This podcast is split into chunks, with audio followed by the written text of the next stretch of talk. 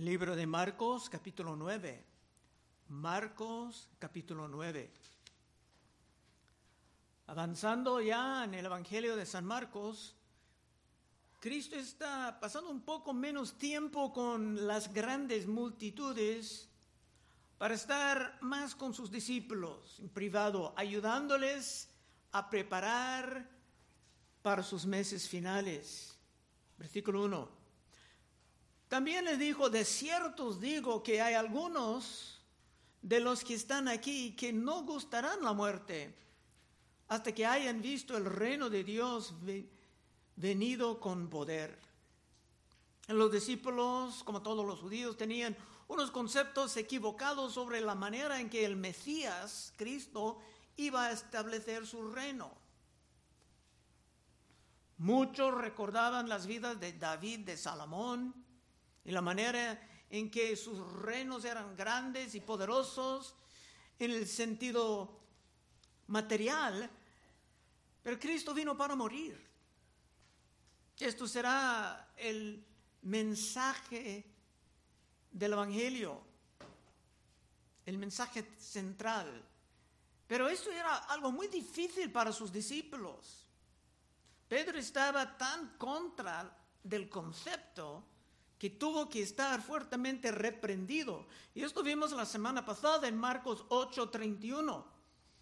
Dice, y comenzó a enseñarles que le era necesario al Hijo del Hombre padecer mucho y ser desechado por los ancianos, por los principales sacerdotes, por los escribas y ser muerto y resucitar después de tres días. Mensaje central. Esto le decía claramente, entonces Pedro le tomó aparte y comenzó a reconvenirle, pero él, Cristo volviéndose, mirando a los discípulos, reprendió a Pedro diciendo, quítate delante de mí, Satanás, porque no pones la mira en las cosas de Dios, sino en las de los hombres. En esta mañana con la Santa Cena vamos a poner nuestros ojos en las cosas de Dios. Cristo iba a morir y resucitar. Después, y después en tiempo Jerusalén iba a estar destruida otra vez, con su templo aplastado. Y el impacto del ministerio de Cristo Jesús iba a empezar a salir al mundo entero. Pero eso no iba a pasar inmediatamente.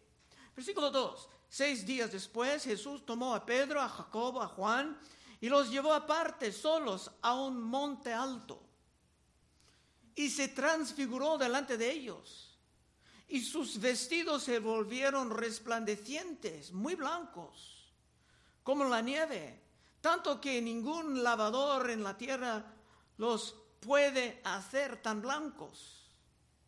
Y les apareció Elías con Moisés, que hablaban con Jesús. Esto era algo que estos tres discípulos tenían que experimentar para ampliar su fortaleza con todo lo que iba a pasar muy pronto en la vida de Cristo. Y comparando escritura con escritura podemos saber de qué hablaban durante ese gran milagro, en que Moisés estaba ahí representando la ley, Elías estaba ahí representando los profetas y Cristo representando el Evangelio. Dice en Lucas 9:30 exactamente de qué hablaban. Y aquí dos varones que hablaban con él, los cuales eran Moisés y Elías, quienes aparecieron rodeados de gloria y hablaban de su partida, de su partida que iba Jesús a cumplir en Jerusalén.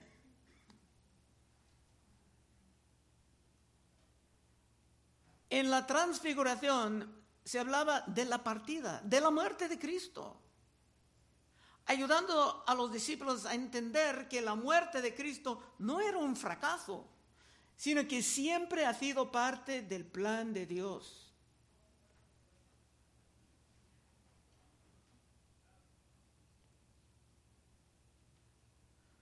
5. Entonces Pedro dijo a Jesús, Maestro, bueno es para nosotros que estemos aquí.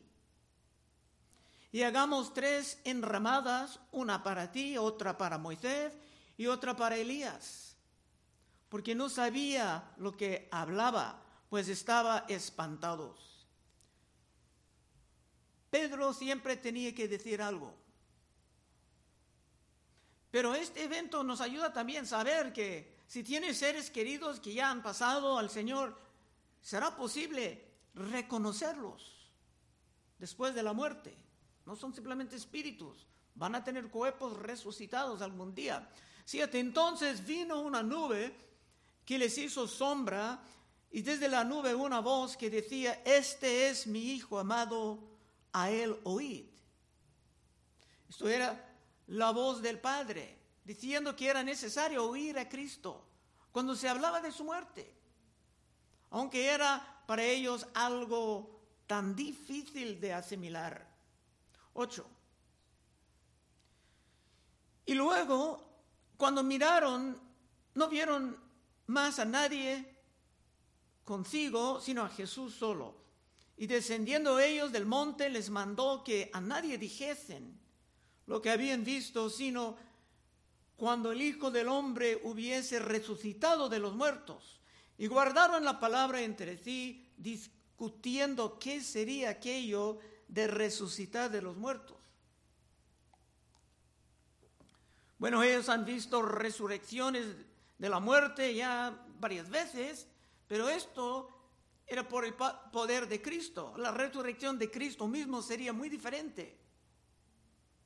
Pero esa apariencia de en gloria iba a ayudar a estos apóstoles cuando se pasaban por momentos duros. Y si tú estás caminando fielmente con Cristo, tú también estarás bien preparado para los tiempos duros que vienen a tu vida. 11. Y le preguntaron diciendo, ¿por qué dicen los escribas que es necesario que Elías venga primero? Acaban de ver a Elías, ya surge esta pregunta. Respondió él, le dijo, Elías a la verdad vendrá primero y restaurará todas las cosas. Y como está escrito, el Hijo del Hombre que padezca mucho y sea tenido en nada. Pero os digo que Elías ya vino y le hicieron todo lo que quisieron, como está escrito de él. En otras partes dice que Juan Bautista cumplía esa profecía, que Juan vino en el poder y en el espíritu de Elías, llamando a todos a un arrepentimiento verdadero. Pero ellos deseaban hablar aquí de la profecía Elías, si mires al texto, pero Cristo deseaba hablar de su propio sufrimiento y rechazo, sabiendo que sus discípulos aún no estaban aceptando esto. 14. Cuando llegó a donde estaban los discípulos, vio una gran multitud alrededor de ellos y escribas que disputaban con ellos. Es importante notar aquí que los escribas estaban causando un problema. 15. Y enseguida toda la gente viéndole se asombró y corriendo a él le saludaron. La gente estaba muy feliz de ver a Cristo porque algo no estaba bien.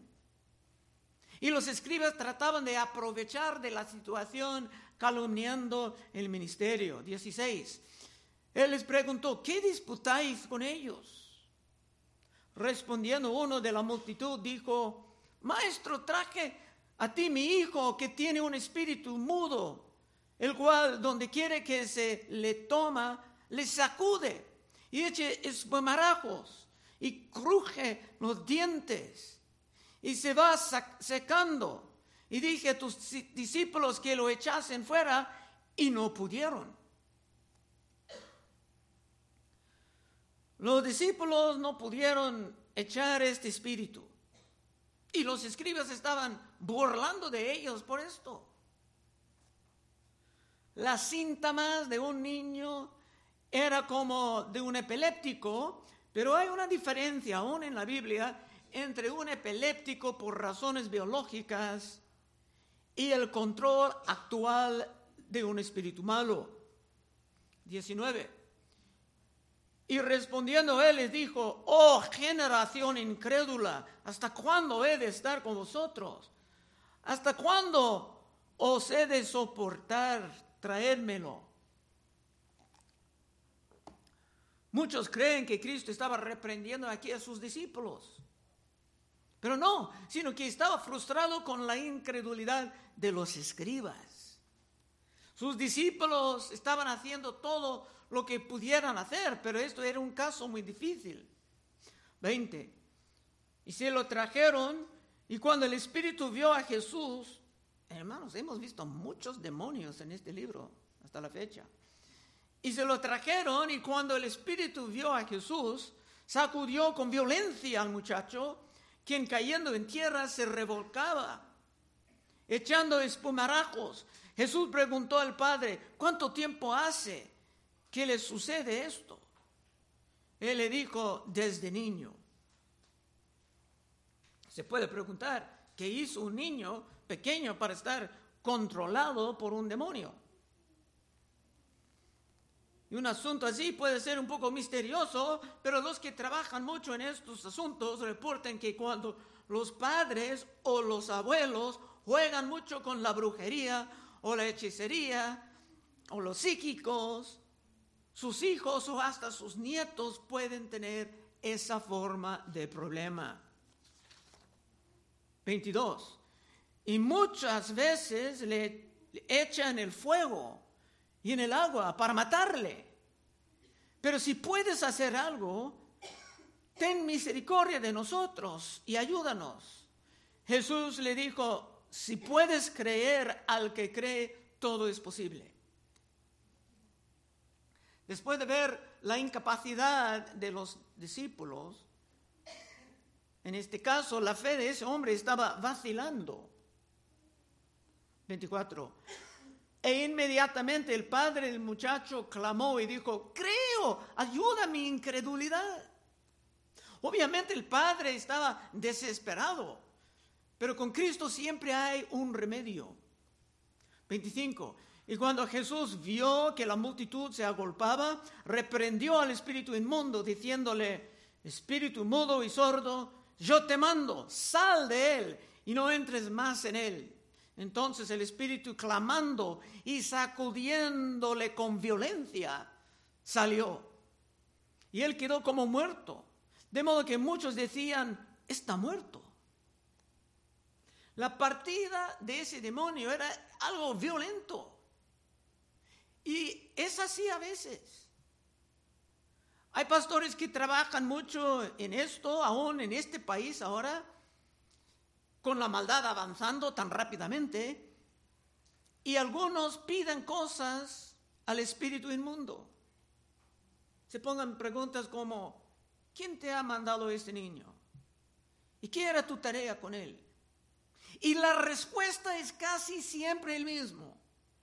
Estaba mandado por el diablo con el propósito de destruir, matar o animar a la persona a quitar su propia vida. Por esto tenemos que entender que jugar con la maldad puede ser sumamente peligroso para ti o hasta para tu descendencia.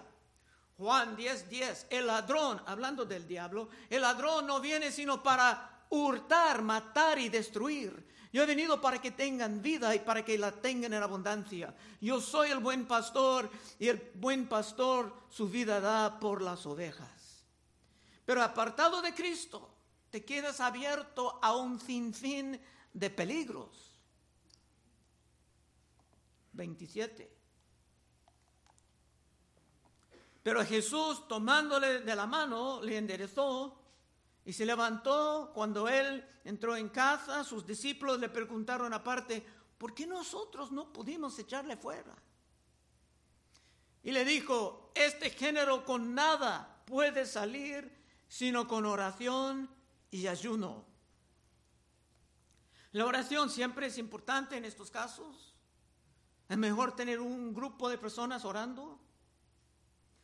En los casos muy difíciles, hasta el ayuno puede estar necesario, pero sobre todo tenemos que reconocer que la autoridad que tenemos no es nuestra en origen, sino que tenemos una autoridad delegada de Cristo.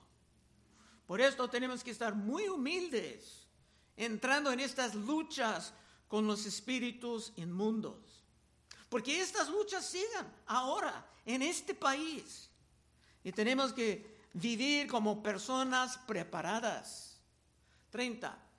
Habiendo salido de ahí, caminaron por Galilea y no quería que nadie lo supiese. Porque Cristo ahora no estaba tratando de administrar a las grandes multitudes, sino que deseaba estar solo con sus discípulos, preparándoles para su fin, para las últimas, los últimos meses de la vida de Cristo. 31. Porque enseñaba a sus discípulos y les decía, el Hijo del Hombre será entregado en manos de hombres, precisamente lo que no querían escuchar. Y le matarán, pero después de muerto resucitará al tercer día. Pero ellos no entendían esta palabra y tenían miedo de preguntarle. Para ellos era imposible asimilar esto. Ni se pudieran imaginar cómo iban a continuar el ministerio si Cristo no estaba físicamente entre ellos. Pero esto siempre ha sido el plan de Dios. Y ni su mensaje, el Evangelio, era completo hasta que se pudiera incluir su muerte por nuestros pecados. Y hermanos, los apóstoles estaban felices con Cristo como alguien que pudo sanar y multiplicar comida. Pero eso no era todo. El mensaje central es la resurrección, la muerte de Cristo. Como dice en Romanos 4:25, hablando de Cristo, dice, el cual fue entregado por nuestras transgresiones y resucitado para nuestra justificación. Y eso es precisamente lo que vamos a celebrar en la Santa Cena en esta mañana. 33. Y llegó a Capernaum, cuando estuvo en casa, les preguntó, ¿qué disputáis? ¿Qué disputabais entre vosotros en el camino? Mas ellos callaron, tenían vergüenza. Porque en el camino habían disputado entre sí quién había de ser el mayor. Imagínate, apóstoles diciendo, no, yo soy el más calificado. No, yo, tú, tú eres menos que yo. Qué vergüenza. En el ministerio el ejemplo de los líderes es sumamente importante, pero cuando hay orgullo, arrogancia, prepotencia, competencia por posiciones de eminencia, entonces el ministerio puede perder su poder en poco tiempo. Otra vez 33. Y llegó a Capernaum y cuando estuvo en casa les preguntó, ¿qué disputabais entre vosotros en camino? Mas ellos callaron, porque en el camino habían disputado entre sí quién había de ser el mayor. Entonces él sentó y llamó a los doce y le dijo, si alguno quiere ser el primero, será el postrero de todos y servidor de todos un punto central en la fe cristiana. Cristo mismo no vino para estar servido, sino para servir. Mateo 20, 28. Como el Hijo del Hombre no vino para ser servido, sino para servir y para dar su vida en rescate por muchos. Pero los discípulos, pensando por fin en la partida de Cristo, estaban discutiendo sobre quién iba a estar encargado del ministerio. Y así es el egoísmo del hombre. 36. Y tomó a un niño y lo puso en medio de ellos. Y tomándole en sus brazos le dijo, el que recibe en mi nombre a un niño como este, me recibe a mí. Y el que a mí me recibe, no me recibe a mí, sino al que me envió. Cristo aquí empezaba a enseñar que en vez de pensar en cómo puedes exaltar a ti mismo, debemos más bien considerar cómo podemos vivir ayudando a los nuevos, a los jóvenes, a los niños de la fe. 38. Juan le respondió diciendo, Maestro, hemos visto a uno que en tu nombre echaba fuera demonios, pero él no nos sigue y se los prohibimos porque no nos seguía. En esto también los discípulos estaban pensando en su posición de eminencia, celosmente, como ellos estaban con Cristo, prohibiendo a otros a trabajar en el nombre de Cristo. Mire cómo responde Cristo Jesús en 39. Pero Jesús dijo, no se lo prohibáis, porque ninguno hay que haga milagro en mi nombre que luego puede decir mal de mí, porque el que no es contra nosotros, por nosotros es. No hay neutralidad. Y cualquiera que os diere un vaso de agua en mi nombre, porque sois de Cristo, de cierto os digo que no perderá su recompensa. El punto aquí para nosotros es que todos estamos creciendo y aunque no todas las dominaciones ahora de la fe cristiana tienen exactamente las mismas creencias en todo, tenemos que tratar bien a otras iglesias, a otros hermanos, si son sólidas en las creencias principales. Es muy importante para Cristo cómo se trata a otros creyentes. El diablo quiere ver a los hermanos siempre en choques, en conflictos, pero es algo que tenemos que evitar. Y ahora Cristo va a terminar con unas exhortaciones fuertes sobre la manera en que tratamos a otros hermanos, especialmente a los más nuevos, los más jóvenes o los más débiles. 42. Cualquiera que haga tropezar a uno de estos pequeñitos que cree en mí, mejor le fuera si se le atase una piedra de molino al cuello y se le arrojase en el mar. Si vas a vivir con un mal testimonio delante de los nuevos en la fe o delante de los niños, aún los niños de tu casa, Cristo dice que sería mejor para ti simplemente pasar por una muerte terrible y violenta. Porque una piedra de molino era sumamente pesada. Y esto era una manera terrible de morir. Tener ese molino pesado atado a tu cuello y estar tirado al mar. Te iría directamente al fondo. Aún una persona fuerte, un olímpico que pudiera nadar profesionalmente sería abajo en unos momentos.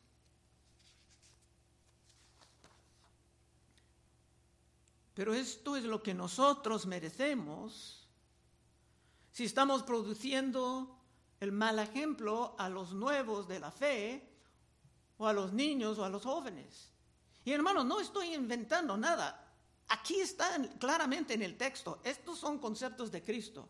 42. Cualquiera que haga tropezar a uno de estos pequeñitos que cree en mí, mejor le fuere si se le atase una piedra de molino al cuello y se le arrojase en el mar. Esto quiere decir que tenemos que vivir con mucho cuidado aún en casa, delante de nuestros propios hijos. Cuando se presentan a un niño en la iglesia, te haces promesas de dar, darle un buen ejemplo en casa, pero si vives como un mundano en casa, gritando, peleando, perdiendo las estribas, puede ser que tu ejemplo no es tan bueno. Colosenses 3:21, padres, no exasperéis a vuestros hijos para que no se desalienten. Cristo está muy serio en esto. Tenemos que recordar que aún en casa nosotros somos la sal de la tierra. Mateo 5:13, vosotros sois la sal de la tierra, pero si la sal se desvaneciere, ¿con qué será salada? No sirve más para nada, sino para ser echada fuera y hollada por los hombres. En un ejemplo, los que no pueden aceptar esa enseñanza según Cristo deben de tener una piedra de molino atada a sus cuellos y estar tirado de un muelle del mar aquí para hundirse de una vez. En el otro ejemplo, el que no quiere vivir como la sal de la tierra debe estar hollada en las calles por los hombres. En todo caso, esto es algo bien serio de considerar antes de tomar la Santa Cena. 43. Si tu mano te fuera ocasión de caer, córtala. Mejor te es entrar en la vida manco que teniendo dos manos ir al infierno, al fuego que no puede ser apagado, donde el gusano de ellos no muere y el fuego nunca se apaga. Si estás viviendo en un pecado que puede dañar tu testimonio y nunca es secreto para siempre, tienes que tienes el deber de empezar a matar ese pecado, porque de otra manera Estás literalmente jugando con fuego. Cuando se habla de tu mano, está hablando de lo que tú haces. 45. Y si tu pie te fuera ocasión de caer, córtalo. Mejor te es entrar en la vida cojo que teniendo dos pies ser echado en el infierno, al fuego que no puede ser apagado, donde el gusano de ellos no muere y el fuego nunca se apaga. Te puedes encontrar la doctrina, si realmente busques, lo puedes encontrar la doctrina del infierno en el Testamento Antiguo, pero no es tan desarrollado ahí. Nadie nos ha dado más doctrina sobre el infierno que Cristo Jesús. Porque Él vino para morir, para enseñar, con esperanza de librarte de este lugar tan horrible. Pero tú tienes que responder y hacer tu parte. Cristo te dará el poder, pero tú tienes que decidir de arrepentirte en serio, atacando, hasta matando el pecado al que el diablo te ha invitado. Y habla aquí de tu pie, porque habla de los lugares a donde tú te vayas, aún en el Internet. 47 otra vez. Y, o primera vez. Si tu ojo te fuera ocasión de caer, sácalo. Mejor te es entrar en el reino de Dios con un ojo que teniendo dos ojos ser echado al infierno, donde el gusano de ellos no muere y el fuego nunca se apaga. Claro, Cristo está hablando metafóricamente y no está pidiendo que te dañes a tu cuerpo. Pero sí es una manera de hablar para agarrar tu atención. Si aún no estás en serio en contra del pecado de tu vida. La palabra aquí para el infierno es Gehenna. Gehenna. Y los testigos de Jehová y otros te van a decir que esto era simplemente un basurero, donde la basura y los cuerpos muertos de animales estaban quemando, quemándose.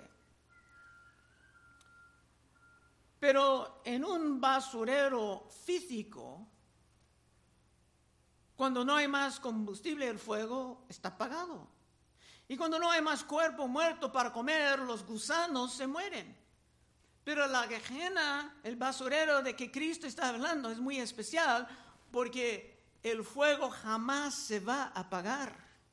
Y los gusanos jamás se van a morir. Y Cristo estaba sacando esto de los últimos versículos del libro de Isaías, que dice en Isaías 66, 23, y en mes, en mes y en día de reposo, en día de reposo vendrán todos a adorar delante de mí, dijo Jehová, como estamos haciendo en este día, y saldrán y verán los cadáveres de los hombres que rebelaron contra mí, por que su gusano nunca morirá, ni su fuego se apagará, y serán abominables a todo hombre.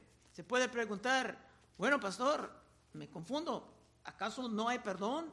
Sí, hermanos, hay perdón cuando hay arrepentimiento, pero si uno no quiere arrepentirse, olvídase de no hay perdón. En este caso, 47, otra vez. Y si tu ojo te fuera ocasión de caer, sácalo Mejor te es entrar en el reino de Dios con un ojo que teniendo dos ojos ser echado al infierno, donde el gusano de ellos no muere y el fuego nunca se apaga.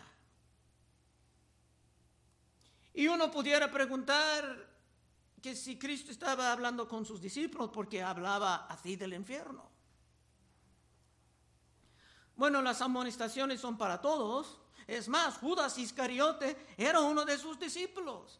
Y él se fue al infierno. Hay mucha evidencia de esto. Veremos en unos capítulos en Marcos 14, 21. A la verdad, el Hijo del Hombre va, según está escrito de él. Mas hay de aquel hombre por quien el Hijo del Hombre es entregado. Bueno le fuere a ese hombre no haber nacido. El estado de Judas ahora es peor que jamás haber nacido. Bueno, ahora finalmente podemos entrar en el ejemplo de la sal. En la Biblia se habla de un pacto de sal, con la implicación de que era un pacto permanente. Antes de la refrigeración, la sal estaba empleada para preservar el pecado y, el pescado y también diferentes carnes. Y hoy en día, como hay apagones en todas partes del mundo, tal vez tenemos que aprender eso de nuevo. Con la sal se pudiera preservar en contra de toda forma de corrupción. Cristo dijo en Lucas 17, 32, acordaos de la mujer de Lot. ¿Pero por qué? ¿Y qué tenía que ver la mujer de Lot con la sal? Es que ella miraba atrás saliendo de Sodoma y Gomorra porque su corazón realmente estaba con el mundo y con sus corrupciones extremas. Génesis 19, 24. Entonces Jehová hizo llover sobre Sodoma y sobre Gomorra azufre y fuego de parte de Jehová desde los cielos y destruyó las ciudades y toda aquella llanura con todos los moradores de aquellas ciudades y el fruto de la tierra. Entonces la mujer de Lot miró atrás, a espalda de él, y se volvió estatua de sal. Fueron avisados por los ángeles, sálganse de aquí, no mires atrás. Ella miraba atrás porque su corazón estaba con la corrupción. Y si tú en esta mañana tienes tu corazón mirando atrás al mundo, tengo que pedir que ni te atreves a pasar por la Santa Cena en esta mañana, porque puede ser espiritualmente peligroso para ti. Bueno, ahora a los últimos versículos 49 y 50. Porque todos serán salados con fuego, y todo sacrificio será salado con sal. Buena es la sal, mas si la sal se hace insípida, ¿con qué será ¿Con qué la sazonaréis? Tened sal en vosotros mismos y tened paz los unos con los otros. Vimos en Levítico que todo sacrificio estaba ofrecido a Dios con la sal.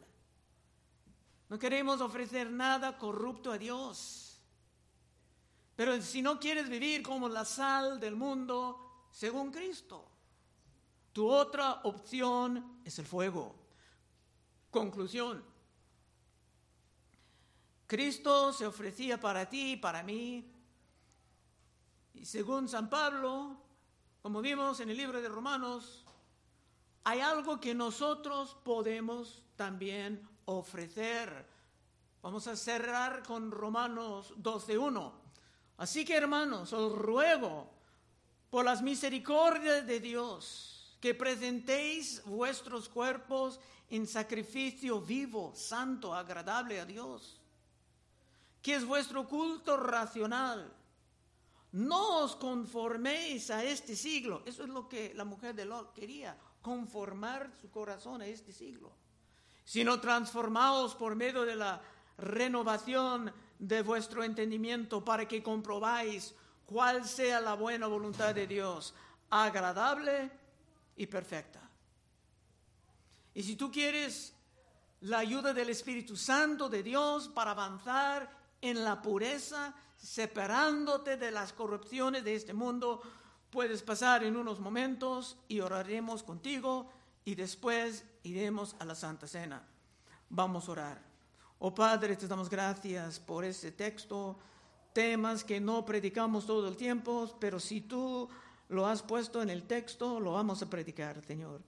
Ayúdanos, Señor, a tomar en serio esto de que nuestro testimonio, nuestro ejemplo es sumamente importante y que vamos a rendir cuenta por esto. Guíanos, Señor, llénanos con tu Espíritu Santo. Pedimos en el nombre de Cristo. Amén.